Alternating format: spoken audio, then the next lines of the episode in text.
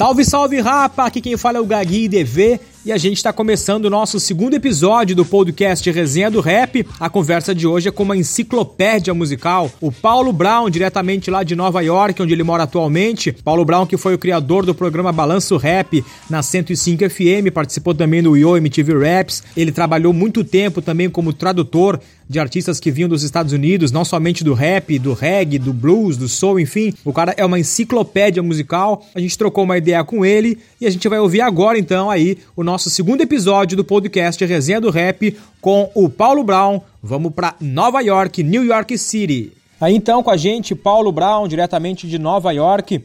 Paulo, vamos começar. Eu gosto sempre quando a gente entrevista alguém, perguntar como é que surge o interesse pela música na vida do entrevistado para situar um pouco o nosso ouvinte também. Vamos começar então sabendo de ti, em que momento na tua vida aparece aí o interesse pela música. Salve, salve. É, o interesse pela, pela música na minha casa, ela acho que surgiu quando eu era bem criança, né? Lá pelos. quando eu tinha acho que uns 4, 5 anos de idade. É, segundo a minha mãe, disse que eu, que eu já cantava e dançava o, que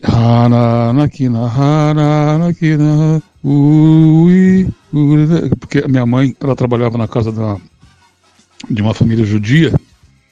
Ela trabalhou por, por 30 anos na casa da família judia família judia moderna né? E ela falava que eu quando eu tinha 4 anos de idade eu cantava e dançava o, o Nakinahara aí para ganhar chocolate Vai vendo. é. Então já viu, né? e a minha mãe, ela sempre ouviu rádio, né? É, minha mãe, quando a gente ia pra escolinha, quando era criança, pequenininha e tal, a gente ia pra escolinha, a gente acordava cedo e tal. Ela, enquanto ela, ela preparava o nosso café, o meu e do meu irmão, ela sempre ouvia rádio, né? Ela ligava lá, acho que na Rádio Jovem Pan na época, né? Ela sempre ouvia a Rádio Jovem Pan. É, o Vambora, Vambora, hora, hora, né, o Jornal Jovem Pan, enfim, né? Então eu lembro que na minha casa, minha mãe sempre ouviu rádio, né? É, sempre ouviu rádio, então ela sempre ouviu música, né? Então a música sempre teve presente na minha casa desde criança, porque a partir do momento que a gente vai crescendo, a gente vai ouvindo muita coisa, né? Ao longo dos anos. E a patroa da minha mãe, os judeus, eles davam um disco pra minha mãe, né? Que eles não curtiam mais, simplesmente é, é dá minha mãe, minha mãe trazia para casa, né, claro, né? E aí lá em casa foi para Frank Sinatra, Barbara Streisand, é, Nat King Cole, entendeu? Além da música brasileira, né, que minha mãe gostava de samba, né? Então ela sempre acompanhou originais do, originais do samba, Simonal, Jorge Ben, enfim, né? E eu lembro que quando a gente vai crescendo, eu já com, sei lá, talvez 16, 17 anos, eu comprava para minha mãe, né, os discos do Martinho da Vila, Alcione, AGP, Clara Nunes, uh, Roberto Ribeiro. Mas a gente em casa também sempre ouviu muito rádio, né? Então, pelo fato dela ouvir rádio, quando eu tinha acho que uns, uns por aí, uns, não sei mais ou menos, talvez 10 anos, 9, 10 anos, que eu descubro como é que o rádio funciona, o rádio lá em casa, né? Eu começo a mexer no rádio, né? Fuçar no dial, né? É. E aí eu mudo da rádio Jovem Pan, que ela sempre ouviu, minha mãe dormia com o rádio ligado, né? Ela tinha o radinho assim na, na beira da cama, né? No criado mudo ali e tal, o radinho dela que ela dormia com ligado, é o, o rádio relógio, né? Ela, ouvia, ela dormia ouvindo a rádio Jovem Pan, que ela ouvia lá, o, como é que é, na noite, Boca da Noite, não é Boca da Noite, é tinha uns programas no Jovem Pan antigamente, né? Noite Tudo Se Sabe, Show da, noite, show da Manhã, enfim, né? Tinha vários programas na Rádio Jovem Pan. Tô falando isso aí no final dos anos 60, né? Para os anos 70, né? Então minha mãe sempre viu rádio, né? E a gente descobre, nessa virada do, dos 60 para 70, a rádio difusora, né? Que era uma rádio AM que tocava uns balanços, né? E, eh, e eu, eu, eu, gostei, né? Falei, opa, parei aqui, né? Acho que é e eu tinha por volta de 10, 11 anos. Eu comecei a ouvir essa rádio aí, rádio difusora, né? É, rádio difusora que era legal porque ela, ela tocava as músicas que tocava pelo mundo, né? Então a parada pop, a... e no pop tinha black music, tinha rock, né? A música pop antigamente era muito diversificada, né? É. Então, assim, quando se fala em música pop, ela podia ser tanto negra quanto branca, né? Tudo era pop, né? Eh, tocava no mundo todo, né? Todo mundo sabia dos Spinners, do Paul McCartney, do Wings, do The Jackson 5, e por aí vai, né?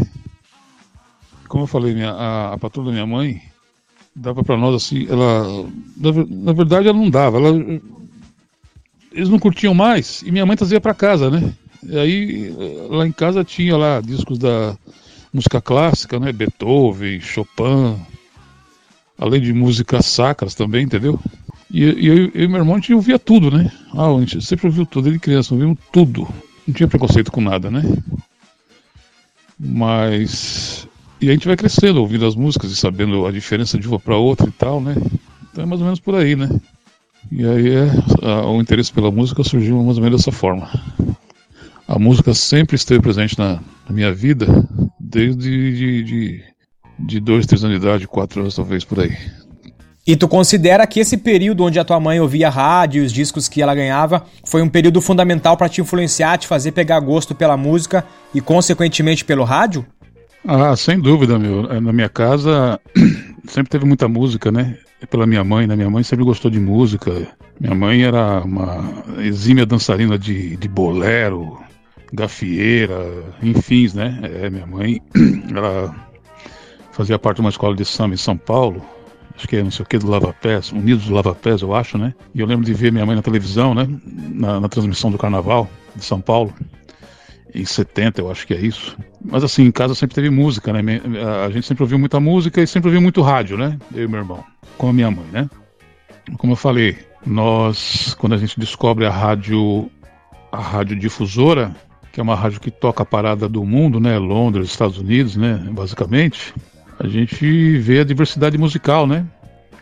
Além dos discos que minha mãe ganhava da patroa dela, que ela trazia para casa, né? Que é, é que eu falei, né? Nat King Cole, Frank Sinatra, Barbara Streisand, música, música, música de igreja, né? Música, como é que fala? Música sacra, né? Música também é, como é que fala?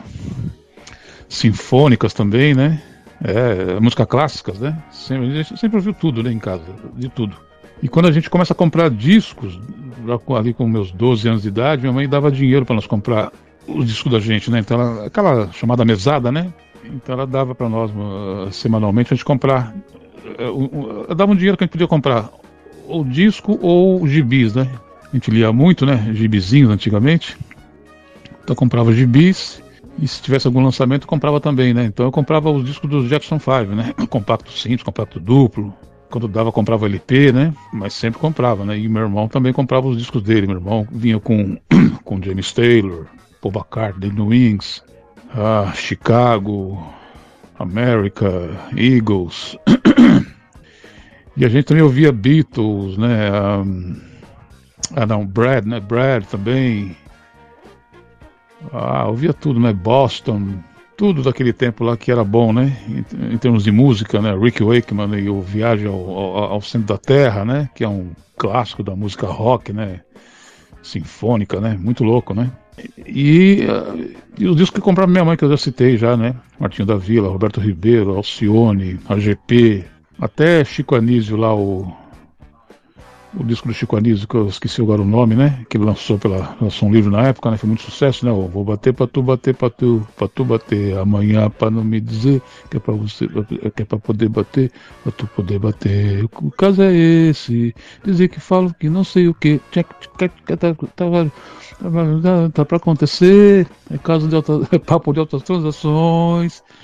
Cara, muita música, velho. É muita música mesmo. E a gente sempre viu tudo em casa, né? Graças a Deus, né? Então a minha formação musical é essa, né? E graças à minha mãezinha, né? É, e ao rádio também, né? A minha mãe e o rádio, que o rádio antigamente era muito legal ouvir rádio antigamente, né? É, e mesmo a AM, né? É, que, que, tocava música, né? Eu ouvia no final dos anos 80 a Rádio Cultura, a Rádio Cultura ainda, a AM, né? Era só música de cinema, cara. Eu tocava música de cinema o tempo todo. E eu lembro que eu trabalhava numa agência de propaganda, que eu sou desenhista publicitário, né? Sou da área de, de criação. E eu sempre, quando eu fui de uma agência para outra, eu sempre levava um rádio, né? Sempre arrumava um jeito de, botar um rádio na, na sessão, né? No, no departamento né? de arte. Aí teve um tempo que eu ouvia muita rádio, a rádio cultura, né? Que tocava aquelas músicas de cinema, né? É, muito legal. E também ouvia o Jô Soares, né, que fazia um programa de jazz também, né, no final da tarde. Também o Zusa Homem de Melo, no Jovem Pan, né, naqueles tempos lá. É, assim, então, é, é, o rádio, né, sempre teve presente e sempre ouvimos música. E nos discos vinham, né, escrito nos discos, né, a, disco é cultura, né. Comprar disco antigamente era quase que igual comprar um livro, né. Eu acompanhava a carreira do Jackson 5, né. Jackson 5 eu, pô, todos, né tive todos os discos do Michael, do Michael Jackson, Jackson 5, e aprendi a falar inglês porque eu ouvia Michael Jackson, Jackson 5, Elton John, Peter Frampton, The Who. Ah, aí tem banda que não acaba mais, né? Led Zeppelin. Ah, tem muita gente, cara, muita gente boa que tinha naquele tempo, né? Que era legal, que, que a música deu uma evoluída, né? Teve um tempo que o rock, nos anos 70, né? O rock tinha as bandas, assim, várias bandas, tinha aquelas bandas que tinha, havia duas guitarras, é, duas guitarras, não, tinha, o, o, guitarrista tocava umas guitarras que tinha dois braços, né? Não sei se chegou a ver essas imagens e tal, entendeu? Era muito legal o rock antigamente. E eu fui skatista também, né? Eu fui skatista. Comecei a andar de skate, eu tinha acho que 12 anos de idade.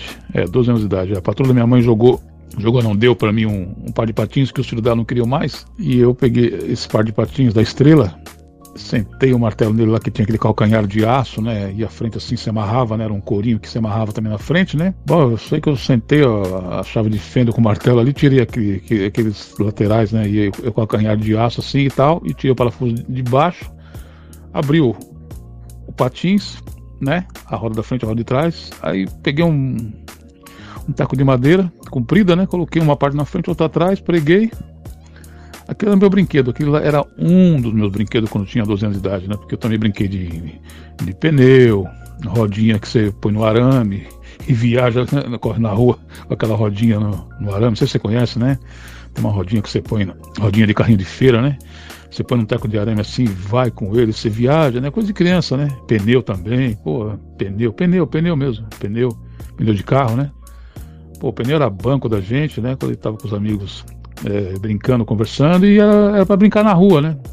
Sabe, porque eu morava na, na rua Joaquim Antunes, em Pinheiros, né? Mas também na Bela Vista também. Mas na Bela Vista acho que foi mais skate mesmo, eu já estava já no skate já.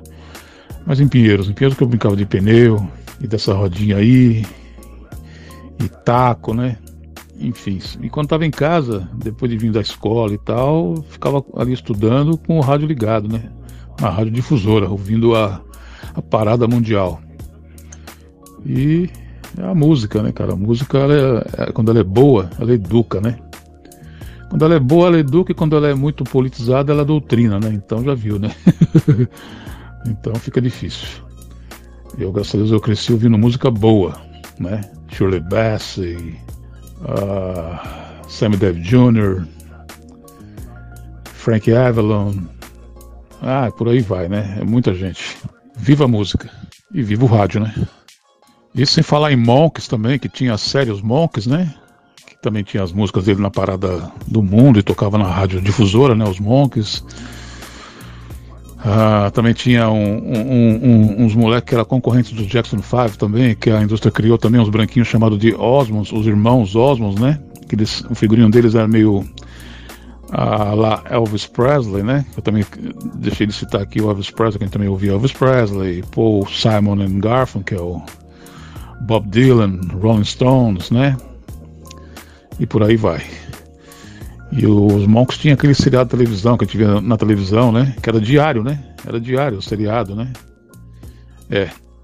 E quando eu tinha acho que 12 anos de idade, minha mãe leva eu e meu irmão no cinema, na Rua Augusta, lá na Bela Vista, na Rua Augusta que eu sou criado e nascido na Bela Vista, né? Nascido e criado na Bela Vista. Morei entre Bela Vista e, e Pinheiros, né? E na Bela Vista, na Rua Augusta, ela levou a gente no cinema um dia. Levou a gente no cinema, deixou a gente lá, pagou, a, é, comprou os ingressos, porque ela não entrava, né? Ela só deixava nós lá e depois ela vinha pegar nós no final da sessão, né? Comprar pipoca e tal. um filme, né? Que a gente viu lá é, Head em inglês, né? Os Monks Estão Soltos, né? Era um filme dos Monks, né? Um, um longa-metragem, né? Um longa, né? Pô, aquele longa-metragem, cara, foi viajante, viu?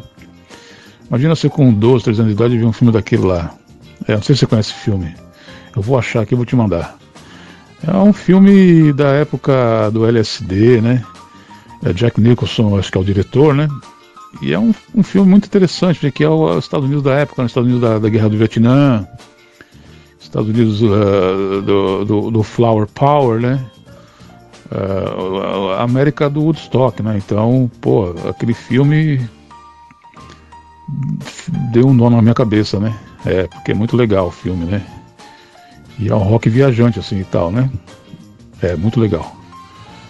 A música, né, cara? A boa música, né? Nesse teu relato, dá pra ver que tu teve uma infância repleta, cercada de cultura, influenciado por música, gibi, cinema e tal. Tu sempre teve vontade de trabalhar em alguma dessas áreas. Como foi que tu começou a trabalhar com o rádio? Pois é, né? Eu, é, a gente foi muito bem guiado pela música, né? Eu e meu irmão, né? Mas guiado pela música mesmo, porque a gente era moleques comuns, simples e tal, entendeu? Pobres e tudo, né? Mas na minha casa não era o fato de ser pobre e tal, havia, havia disciplina, educação, né? É, minha mãe cobrava nossas, a escola, enfim, embora tenha cuidado, tenha criado nós sozinha, ela sempre cobrou, né? E na minha casa era isso, né? Então minha mãe lutou pra gente nunca morar em favela, né? Apesar de a gente ser pobre e tal, a gente nunca morou em favela, entendeu? É, moramos em cortiços, enfim, porque minha mãe, você imagina, minha mãe saiu da, da casa dos pais dela com 18, só voltou com 23, 22 parece, com, com dois bonecos, eu e meu irmão, entendeu?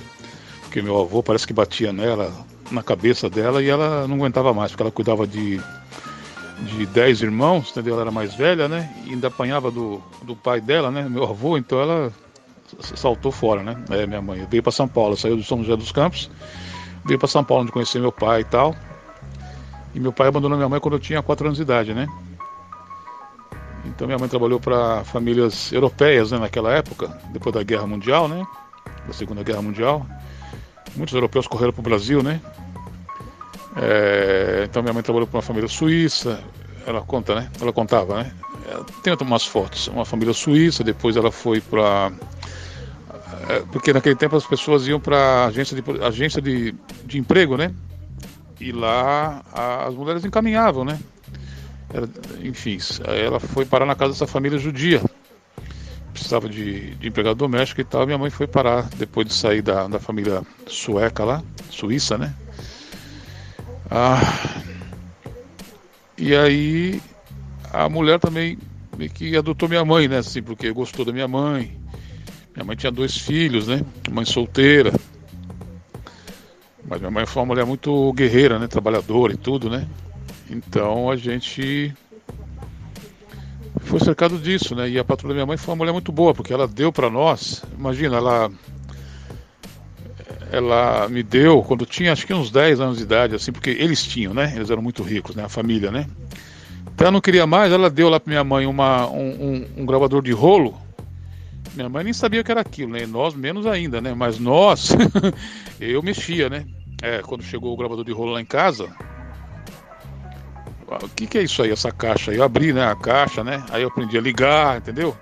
Tinha uma fita de, aí tinha uma fita lá gravada lá, fita de rolo, que tava gravada, tava lá. Tinha o som do, Pô, eu lembro até hoje, cara. Tinha Pink Floyd, é, Pink Floyd gravado, né? É muito legal.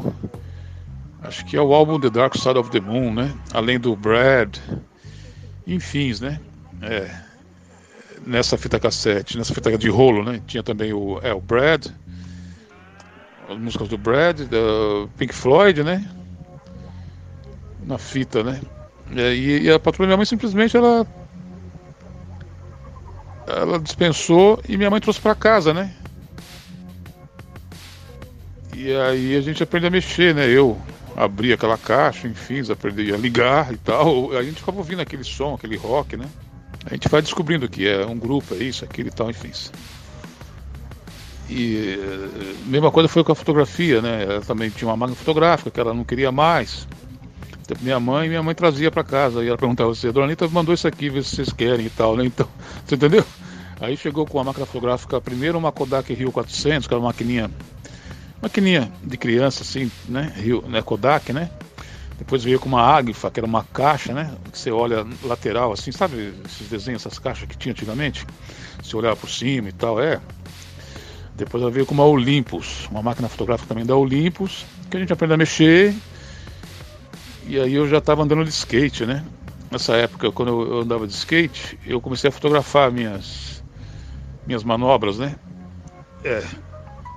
Aí eu comprava filmes usados, filmes vencidos na cidade, que era mais barato, né? O filme vencido né? era mais barato e eu comprava na cidade esses filmes vencidos e fotografava andando de skate e tal, porque o filme vencido de slide, filme de slide, né? Você revela ele, fica aquela aquela película colorida, né? Você consegue ver, né? Sem fazer cópia em papel. Aí você escolhe qual que você vai fazer em papel, né? Bom, aí eu fiz curso de fotografia, enfim, também na, na propaganda, né? Na verdade, eu levava os rolos de filme para agência de propaganda que eu trabalhava e pedia para os caras da, do estúdio revelar para mim, né? Fazer cópia em papel, né? E aí eles faziam, né, com papel e tal, e eu escolhi. Então quando eu, foi aí que eu aprendi a, a usar melhor a máquina e, e comprar esses filmes vencidos, enfim. E sempre ouvindo música, cara, Bob Dylan, enfim, né? Tudo isso aí que eu falei. Todas as músicas boas de antigamente a gente ouvia. Tudo, tudo, tudo, tudo, tudo, tudo. Vaughan, Ella Fitzgerald, uh, Johnny Warwick, Let's Night the Pips a música negra em geral, né? E a música também clássica, tudo, né? A gente ouviu tudo, a gente cresceu ouvindo tudo, tudo, tudo, tudo, tudo, tudo, tudo. Não, não escapou nada. nada. E aí nessas aí, quando eu, eu ficava, quando eu estava em casa, eu ficava desenhando, né?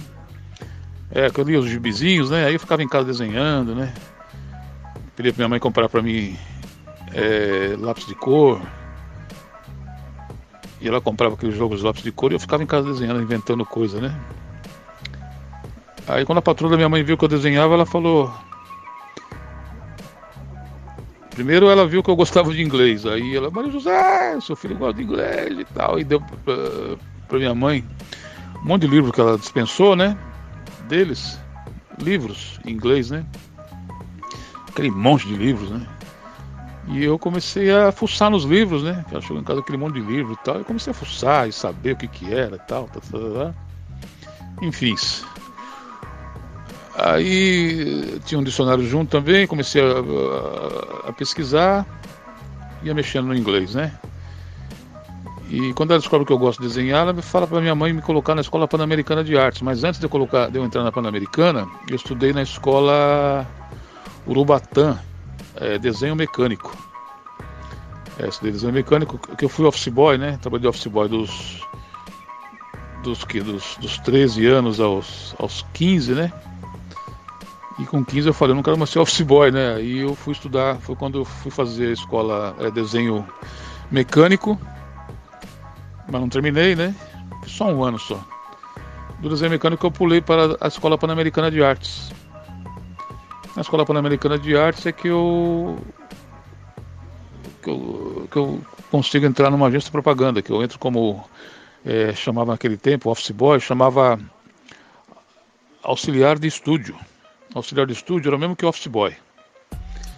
E eu estando lá como office boy, no, lá no estúdio, que tinha como fotógrafo o José Ruaix Duran, o Duran, um fotógrafo famoso aí e tal, que tinha acabado de chegar da, da Espanha, né, vindo para o Brasil.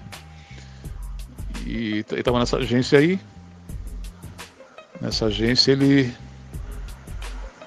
Nessa, nessa agência aí ele. Ele é o fotógrafo, né? Na agência e tal. E, e eu era muito curioso e tal, né? Via tudo, né? Achava legal. E falava para os caras da, do departamento de arte, ó, oh, eu tô fazendo Pan-Americana de artes e tal, né? Sempre encheu o saco dos caras, né? E eu trampava na. Eu. Uh, até que um dia os caras. Os caras me chamaram pro departamento de arte. Aí eu saí da, lá do estúdio, do almoxarifado, né? Que é onde, onde você mandava fazer os envelopes para. Porque a agência de propaganda, na verdade, não era uma agência, era uma, era uma fornecedora de material de fotocomposição. Fotocomposição é um material que, assim, você tem um catálogo de letras, tipo de letras, que o cliente escolhe as letras que vai no anúncio que ele vai fazer, um anúncio, um, uh, uma matéria de revista, uma revista, enfim e tem, tem o catálogo de letras, né? Então o cara escolhe, vai para a fotocomposição, ele tem os computadores que fazem os tipos de, de, de, de, composição com aquelas letras, e aí a gente entregava nas agências, né? A fotocomposição, entendeu? Eu trabalhava nessa, nessa fornecedora, Altype, que foi a minha primeira agência que eu trabalhei. Então eu estava lá no, como boy, e entregar no, nas agências, né? A fotocomposição, enfim, pulei para o departamento de arte. Só que eu entrei como auxiliar de Pestap ainda. É, auxiliar de Pestap. Não era nem Pestap, era auxiliar. Pestap é, é, é quando você cola os textos, né? É, tem os textos, tem que colar. Você nem diagrama, é, diagrama nada. Você, o, cara te passa o texto pronto, você só dá um, uma guaribada nele ali e, e, e cola na, na folha, né, que tem que colar, enfim. É Pestap, chama Pestap. Eu era auxiliar de Pestap ainda. Depois eu fui para Pestap, depois fui para arte finalista, até chegar assistente de arte e direção de arte. E muita música, né, cara? Eu lá nessa agência tinha os diretores de arte lá, que eu andava com os caras, aí os caras já me mostravam Crosby, Steel, Nash Young, né? É, música folk, né? É, John Baez, uh, Eric Clapton, e por aí vai, né? Bom, a, então aí foi meu começo também na arte, né? nas artes também, entendeu? Eu estava fazendo na Pan-Americana, eu fazia na Pan-Americana, eu fazia desenho publicitário. Eu entrei na Escola Pan-Americana de Arte para fazer desenho publicitário, né? E estudando nela eu consegui entrar nessa agência que foi a Type. Depois eu só trabalhei, eu sempre trabalhei em agência de propaganda, né? Sempre trabalhei em agência de propaganda. E rádio, sempre quis fazer rádio também, porque sempre gostei de rádio, sempre ouvi e tal. Até que em 1982, eu também fui DJ, né? Eu, eu, eu, era DJ com 15, 16 anos, eu era DJ na discoteca perto de casa, né? É, quando veio a, a febre das discotecas, eu era DJ nas discotecas perto da minha casa. Então eu tocava perto da minha casa, tem uma discoteca que inaugurou e tal, eu ficava cercando lá o DJ lá até que ele deixou eu entrar na cabine e fazer um som e tal, né? Eu gostava, né, de música e tal, né? Conhecia também e tal. Bom, fui DJ também, conhecedor e tudo. Toquei em várias casas noturnas de São Paulo.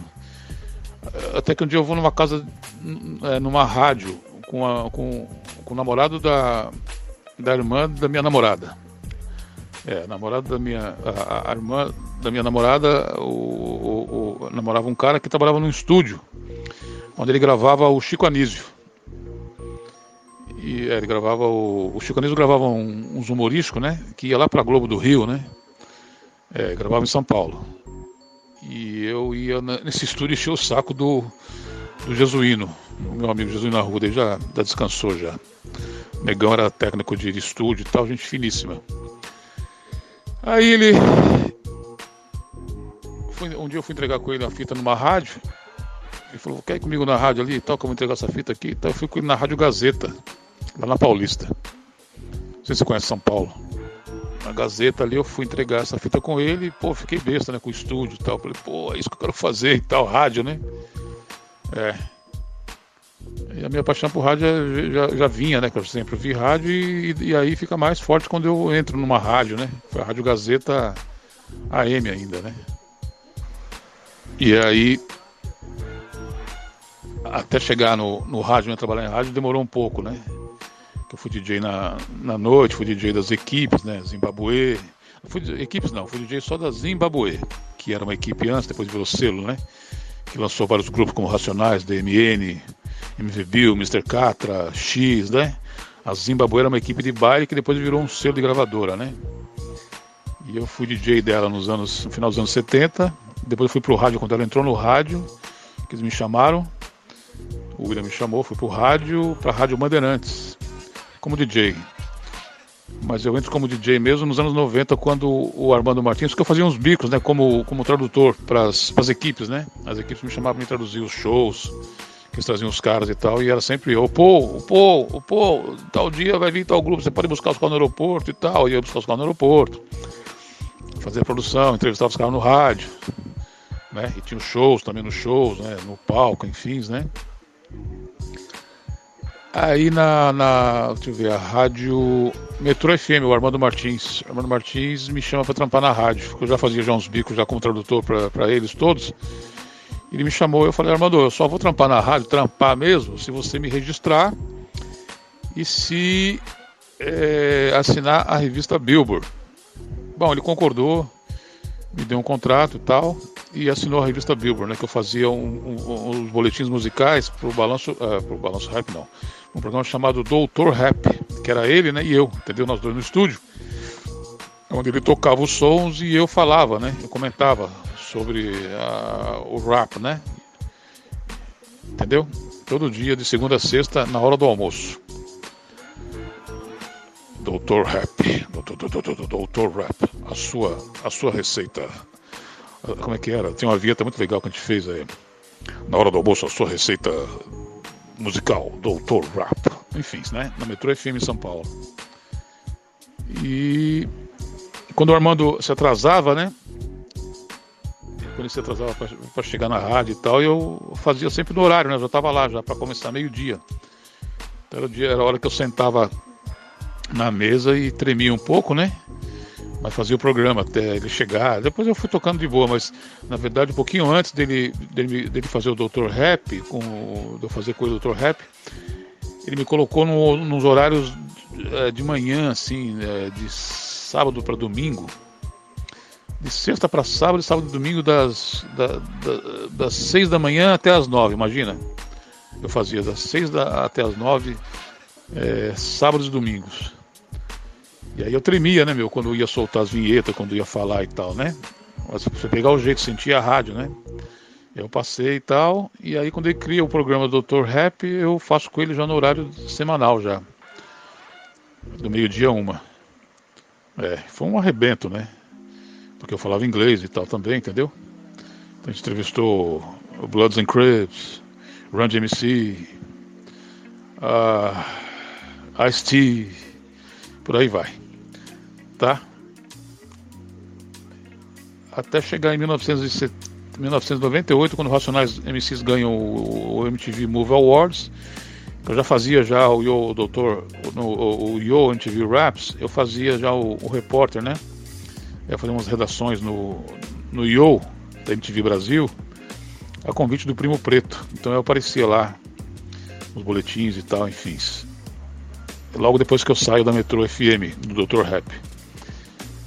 E aí os Racionais me convidam para criar um programa na 105 FM. Eu crio Balanço Rap, que foi um arrebento de audiência. Paulo, e nesse trabalho que tu fazia de tradução, de recepcionar os artistas que iam para São Paulo, elas te fizeram conhecer muita gente, né? Foram muitos artistas. Cita alguns pra gente ter mais ou menos uma ideia quais foram eles e aproveitando, tem histórias curiosas também, né? Como algumas blitz que tu tomou com o Mano Brown. Como é que foi essa história, Paulo? Levei duas blitz com o Mano Brown. Uma vez em 1994, quando houve o Free Jazz em São Paulo, é, veio aquele grupo lá, o US3, o, o, o Guru e também o Digable Planets, que iam se apresentar numa casa chamada Palace, em São Paulo. Nessa época eu fazia o, o Dr. Rap da Metro FM, em 1994, né? E então eu estava lá fazendo Dr. Rap na, na Metro FM quando alguém falou que o, o Digable Planets estava no Hotel Maxud, que é ali perto da Paulista, ali perto da rádio. Aí assim que terminou o programa eu fui até o hotel, até o Hotel Maxud Plaza lá, é, conhecê-los, enfim. E aí eles pediram para dar um rolê pela cidade, enfim e tal, né? E eu acabei levando eles para o clube do rap na Bela Vista, que era ali perto ali, Bela Vista minha área, né? Tinha o clube do rap às segundas-feiras e eu levei eles lá nesse clube do rap. E nesse dia que eu levei no clube do rap, estava lá o Mano Brown. Tava o Brown. Os Racionais estavam por lá. E, uma, e aí, ali mesmo a gente fez uma matéria ali com a câmera do Brown, que o Brown tinha um cara que andava com a câmera sempre filmando tudo, né? Eu acho que era Nelito o nome dele, é o Nelito que filmava em VHS naquele tempo lá. E o Brau falou, me pediu, né, pra me levar eles até a casa dele lá na, na Zona Sul, né, no Capão. Que ele mandava o carro pegar a gente tudo. Aí ele mandou o, o, o Opala dele vir buscar a gente, né, o pessoal dele buscar a, a gente e nós, e nós fomos pra Capão Redondo. Demos um rolê com ele na casa dele lá, na casa dele, quando ele morava ainda no, na Coab Adventista, o Mano Brown. Jogamos basquete lá, uma quadra que tem lá, enfim. E demos um rolê com ele lá pro Capão Redondo, ele foi explicando pra gente as paradas lá, enfim, da música e tal, aquela coisa toda. E quando a gente tava voltando lá do Capão Redondo, indo pro, pro, pro, pro, pro Palace, chegando no Palace já ali no, na região do Ibirapuera, a gente parado num farol, um piscar de olhos tá, tinha um monte de polícia com as armas apontadas para o carro, né? É, e eu eu peguei tirei meu, minha credencial de jornalista e, e falei pros caras, ó, aqui é da imprensa aqui e tal. O pessoal aí é tudo, é tudo artista aí, né? Tava o Mano Brau, tava o pessoal do Diego no Plano, os três, né? E eu, né? Aí eu mostrei assim a credencial assim pra fora, botei o, o braço para fora do carro e consegui sa e sair do carro e fui explicar pro, pro superior lá e tal. Aí eu falei, pô, sargento, é, aí é tudo artista aí, o povo aí tá paga caro pra ver esse, esse povo que tá aí, né? Enfim, a gente passou pela essa blitz aí e tal. e fomos lá pro Palace. Uma outra vez foi quando, nesse mesmo Free Jazz, veio o James Brown. O James Brown com o Digable Plan fechou lá no, na USP. E aí na volta eu estava no carro do Mano Brown. Tava no carro do Mano Brown, mas aí tava só eu e ele só. Porque a produção do Free Jazz levou o James Brown, o Digable Plans pra lá, entendeu? Eu tava voltando com o Mano Brown no carro dele, quando a gente levou uma outra blitz de novo. E eu, novamente, eu falei que eu era da imprensa, enfim e tal, que não estava acostumado com isso. Ele falou que estava acostumado e tal. Eu falei, mas eu, mas eu não tô, né, Brau? Isso aí não é certo, né? E aí as policiais, o policial veio e tal, e fiz. E me apresentei e pronto. E, e, passamos, né? Essas são as duas blitz que eu tomei com o Mano Brau. É. E é verdade. Eu esqueci de falar ali dos grupos que eu também que eu trabalhei, também tem o Rudine também. O Rudine foi um dos primeiros grupos que. que é, o primeiro grupo que veio foi, na verdade, é, teve um cantor chamado Sylvester, né? Que a Chic Show trouxe. Trouxe o Sylvester, depois trouxe Jimbo Horn, trouxe também Betty Wright, trouxe Roger e a banda Zep, e trouxe o Houdini. Houdini eu, eu conheci eles na rua, eles tinham chegado já. E eu tava descendo na rua Augusta lá, encontrei eles na rua e eles viram que eu falava inglês e tal. Aí eu fui dar um rolê com eles e tal, levei eles na casa do pessoal do Região Abissal, do Gilberto, da Bela Vista. E depois eu fui no show com eles. E aí, num dado momento do, do show, eles me convidam para mim, e me chamam no palco para mim falar as coisas do show e tal, enfim, né, com o povo. E o Palmeiras lotado, né, 20 mil pessoas e tal. Foi muito legal. E é mais ou menos isso. É isso, na verdade, não é mais ou menos isso. Foi isso, né? O Rudini. Então, e o Rudini, quando foi embora do Brasil, naquele ano, acho que é 88, eles me deram um, um box né, de presente, né? É, eles me levar de volta o box deles e me deram de presente pra mim. É, muito legal. E voltando só alguns anos no tempo da nossa troca de ideias, tu que é um cara que tinha todo esse conhecimento da black music já antes da chegada do rap no Brasil, como é que tu acompanhou a chegada do rap no Brasil? Que lembranças tu tem do surgimento do hip hop no país? o hip hop no Brasil, ele chega meio que depois que estoura a música do Sugar Hill, né? Sugar Hill Gang, o, o Rapper's Delight, né? E eu tinha um. O tio de um amigo meu que ia para Miami, né? Em 81. Aí eu pedi para ele me trazer alguns vinis. Ele me trouxe alguns, alguns, alguns 12 polegadas, né? E eu fiz um. Eu, uh, em São Paulo, joguei na mão de alguns DJs, né? É. mas eu estava acostumado já a ouvir o rap porque tem uns sons que já tocavam, né? E o impacto mesmo foi na, na, quando as equipes começam a tocar o rap, né? As equipes de São Paulo, né? A Zimbabwe, a Chic Show, nos programas de rádio. É, no rádio que eles começaram a tocar lá por volta de 84. É, em 84 os caras começam a tocar no rádio. Porque a gente já, já curtia em casa já, né? Mas no rádio começa a rolar nos programas de blacks que tinham 84, 85, entendeu? E também teve a novela, a novela, é, como é que é o nome da novela? Tem uma novela né, que tem abertura, com o Nelson, os caras dançando break, né? Que a gente também já tinha visto o filme Break, é, break Dance, Flash Dance, é, Wild Style, que é tudo antes, né? Tudo 81, 82, né? 83 por ali, enfim, entendeu? Então a gente já estava já com a antena já ligada já e tal, né? Todo esse movimento, né? Só que para no rádio demorou um pouquinho mais. Começou a tocar acho que em 84. É por aí mais ou menos. E foi grande o impacto, né? É, no, no, começo havia uma resistência, né? O que, que, é isso aí? Som falado e tudo mais, né? Mas depois foi devagarinho ganhando espaço, né? As equipes tocando nos bares, enfim, também. Aí depois surgiram os grupos, né? Isso aí já mais pro, pro 87 e tal, as equipes começam a fazer coletâneas e, e fazer, lançar grupos é, de São Paulo, né? Acho que é 88 mais ou menos.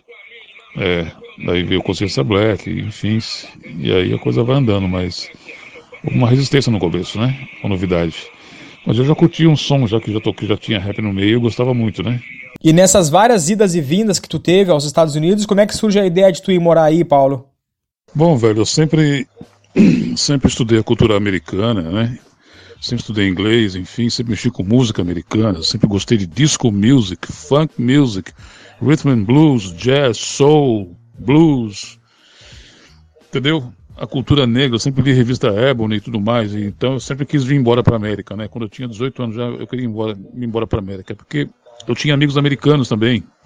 Na Bela Vista eu morava perto de um hotel na Bela Vista tinha um hotel perto de casa chamado Hotel Cadoro, na Rua Augusta. E a gente brincava com os americanos que ficavam no hotel, entendeu? Eu ficava brincando num parque ali e os moleques vinham e brincar com a gente, né? É, desde os meus 13 anos de idade. E então eu sempre me interessei, porque você vê que eu falei da patroa da minha mãe. A patroa da minha mãe, ela me deu um monte de livros em inglês também, e ela vivia, ela vinha toda hora para Nova York, né? Numa das viagens, ela convidou minha mãe para vir com ela, enfim. Ela chegou até a falar para minha mãe que ela ia, ia embora do Brasil e chamou minha mãe, que traria minha mãe e os filhos juntos, entendeu? Mas minha mãe deu para trás, né? É, minha mãe ficou com medo e não veio, né? Então sempre quis vir morar nos Estados Unidos, né? Até que eu consegui o visto em 90, né? Quando eu namorava uma americana e eu consegui o visto. Ela me ajudou também a conseguir o visto, né? Porque era muito difícil conseguir o visto antigamente. Ainda é, né? Mas era mais difícil antigamente. Você tinha que ter bens e tal, né? Então, já viu, né? Em 90 eu venho para Filadélfia e fiquei na casa do Billy Paul. E aí, pô, foi legal, né? Vim pra América e tal, conhecer a América e tal. Né? E era pra mim ter ficado já. Mas a minha mãe ficou doente em São Paulo, aí eu voltei para São Paulo. E aí nessas aí eu comecei a viajar para cá, porque o pessoal dos shows me contratava, né? Entendeu? Aí, como eu tinha visto, já conhecia, eu vinha, né? Ficava aí uma semana, duas. Teve viagem que eu fiz que eu já fiquei, já vim três dias, já fiquei três dias. É, correrias, né? E, e, nessas idas e vindas, né, meu? Eu acabei criando coragem, né? E aí minha mãe faleceu em 2014, descansou, depois de eu cuidar dela e tudo mais, ficou muito doente. E ela descansou e eu esperei minhas filhas crescerem, com uma idade legal, e Aí eu peguei, juntei a grana que eu tinha, deixei uma, uma parte com a, mãe das minhas filhas e a outra parte eu peguei uma passagem e vim para América com a cara e a coragem, cara. Só Deus. É.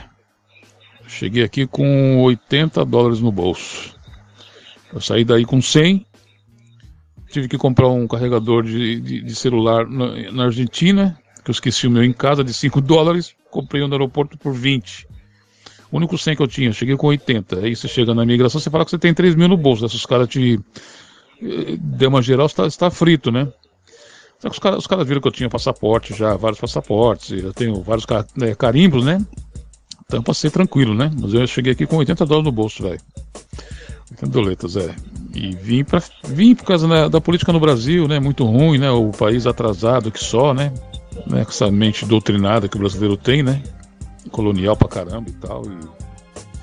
A América era mais legal antes de 2011, né? É, 2011, não, desculpa, do, do, do, do, do 11 de setembro, né? A América era mais legal antes do 11 de setembro. Depois do 11 de setembro, a América mudou. Mudou muito. Pô, piorou, cara. Piorou, não acredite, piorou. A segurança, né?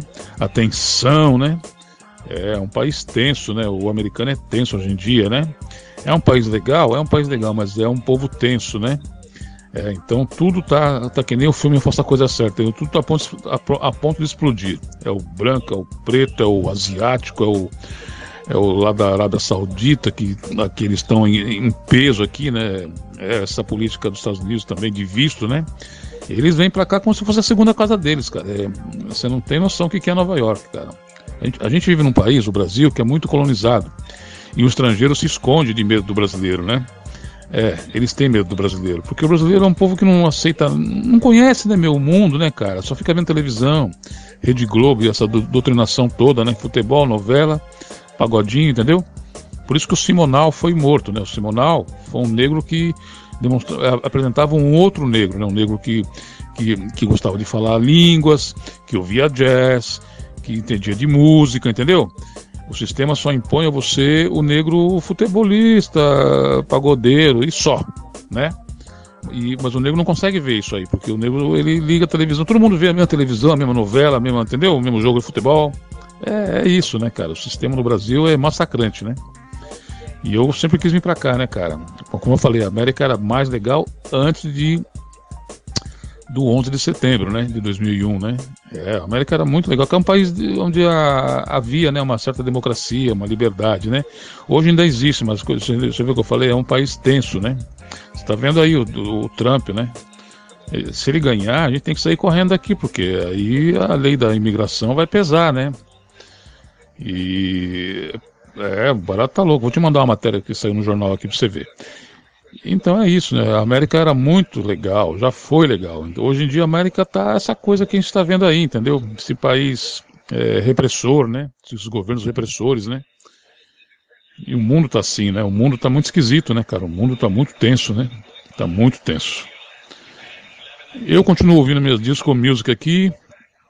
Eu tô ouvindo aqui a WBLS. And 1190 AM WLIB. Hall of Fame award winning journalist, best selling author Herb Boyd is standing by to talk with us about what's going on. Mother, mother, there's too many of you to cry. Brother, brother, brother, there's far too many of you die. Então, assim, eu ouço de vez em quando WBOLS, mas eu ouço outras rádios também e ouço Disco Music, eu gosto de Disco Music, né? Até achei um aplicativo aqui que é só Disco Music, enfim, né? Minha formação musical é essa, né? Filadélfia, né? Eu, quando eu fui para Filadélfia, eu já conhecia todos os grupos da Filadélfia, né? De Billy Paul a Harold Melvin Blue Notes, né? Que é a minha escola, né? Musical, né? Então, eu estar na Filadélfia, para mim foi um sonho, né? E agora eu tô aqui, cara. Vim pra cá porque a situação no Brasil era muito feia, né? Ainda é. E eu vim pra cá. Só tô triste porque eu não tô com as minhas filhas aqui, né? Minhas filhas ficou com a mãe aí ainda. Não deu pra trazer, trazê-las, né? E vamos em frente. Antes de eu sair daí, eu fiz alguns, alguns filmes aí, que vão sair ainda. É, tem um que é com o Hildon. É, ele fala que não é Hildon, é Hildon, né? O Hildon. É, filmei com o Hildon. E tem uma outra também aí que, tá, que vai sair logo mais também. Tá na. Acho que tá na edição, eu acho. E é isso, cara, correrias. Tô fazendo um livro aqui também, aqui, tô escrevendo um livro, né? Eu mesmo escrevendo um livro meu aqui. E vamos em frente que a vida continua, não é verdade? E vamos à luta. É isso. Ah, mais um detalhe, viu? Eu esqueci de falar que eu trabalhei no, no Brasil, eu trabalhei com músicos de, é, da música negra, né? De Billy Paul, Roy Ayers, Chaka Khan, é, Jimmy Bohorn, né? Que é o Rhythm and Blues. até os né, passando pelo rap, né, também, que eu falei para você aí alguns nomes, e também o reggae. É, o reggae eu trabalhei com Zig Marley, com o Julian Marley, que é o irmão do, do Zig, né, de uma mãe inglesa, né, também com o Damian Marley também, que é também o Damian Marley é filho de uma de uma ex-miss, né? Também inglesa também, o Damian Marley. O Damian Marley foi no Brasil a primeira vez que ele foi, acho que ele tinha acho que 12, 13 anos de idade. É, ele parecia Bob Marley lá no começo, o Bob Marley cabelo curtinho, em 1959, 60. É, aquele, aquele cabelo curtinho, com aquele terninho assim e tal, o Bob Marley. O Damian Marley era exatamente igual. Eu, fui, eu fazia o programa Dr. Rap lá na, na Metro FM com o Armando Martins e produzia o programa Metro Reggae. Metro Reggae era um programa que ia todo dia, no final da tarde, na Metro FM, das 6 às 7, né? Que às 7 horas entrava a Voz do Brasil, né? Então a produção toda, naqueles tempos que a gente escrevia, né? Todas as músicas, o cara pegar o, o cartucho, né? Que as músicas tudo eram gravadas em cartuchos. Então você escreve lá, Bob Marley, One Love, cartucho número tal, entendeu? Uh, Peter Tosh, não sei o que, tá, tá, tá. Uh, Alpha Blonde, né? O locutor que fazia o programa não sabia picas nenhuma de reggae, não falava inglês, não faz que até hoje. É, ele tá aí com, com um canal aí e tal, não vou falar o nome dele e tal. Tá? E eu brigava com o Armando, falava, porra Armando, deixa eu fazer esse programa, pelo amor de Deus, cara. Né? Mas o Armando não deixou eu fazer o programa de reggae. ele, só deixa, eu só, ele só me contratou para fazer o, o Dr. Rap e tal, e eu fazia uns boletins musicais chamado Music News by Paulo Brown, que eu gravava os boletins e cada. E diariamente ia três inserções, né? É uma cedo, uma outra ali por volta de duas da tarde e uma outra ali pelas cinco da tarde. Entendeu? Inserções musicais de, de um minuto, né? Boletim, né? Music News, né? Metro Music News. É, muito legal. Quem fez a vinheta para mim foi o Banana, que é um locutor que não estava no rádio mais, ele saiu, porque ele cansou dessas rádios medíocres que a gente tem hoje em dia no Brasil, né? Em São Paulo também. E, e é isso, cara, entendeu? Então eu trabalhei com, com vários grupos de reggae, de Alpha Blonde, é, como é que é? Ou não, é, Inner Circle, o Steel Pulse, Benaya, Jimmy Riley, Down Pain. Ah, nossa senhora. Ah, para lembrar agora aqui, Black Uhuru. Hum, enfim, eu também gosto de reggae bastante. O reggae roots lá de trás, né? O reggae dos anos 70 ali. Aquele reggae contestador, né? Esse reggae eu gosto. E conheço também, né? É que eu tinha um amigo que ele tinha. Simplesmente ele tinha lá. Ele tinha CDs de reggae de A a Z, de Alpha Blonde a Zig Marley, entendeu? É, tinha lá quantos CDs? Uns, uns 300 CDs, eu acho. É um amigo meu de uma agência de propaganda, o Vagnão. Então, com ele que eu fiquei conhecendo mais, né? Que eu conhecia um pouco, mas nunca tinha visto tanto, tanto grupo na minha vida, né? E ele ele viajava para para fora do país e trazia, né? É, e aí eu conheci um monte de gente, Mighty Diamonds, ah, tem um monte, é, Yellow Man, enfim, né? Então eu mexo com toda essa música aí, também o reggae que eu esqueci de falar pra você também. tá bom? É, de música eu gosto, velho, gosto bastante. Estudei é, contrabaixo, aqui de madeira, é, eu sou baixista, né? Mas eu não tenho baixo no momento. Tô, tô para comprar um aqui quando, sobrar uma verba. Tem um amigo meu aqui que tem uma banda aqui. Ele toca numa banda chamada Apache Brown. Essa banda Apache Brown é uma banda que toca um rock meio funk. É, é. Uh, e é um amigo meu aqui de Nova York aqui, que já morou no Brasil também, inclusive. Ele é filho de uma brasileira com um americano.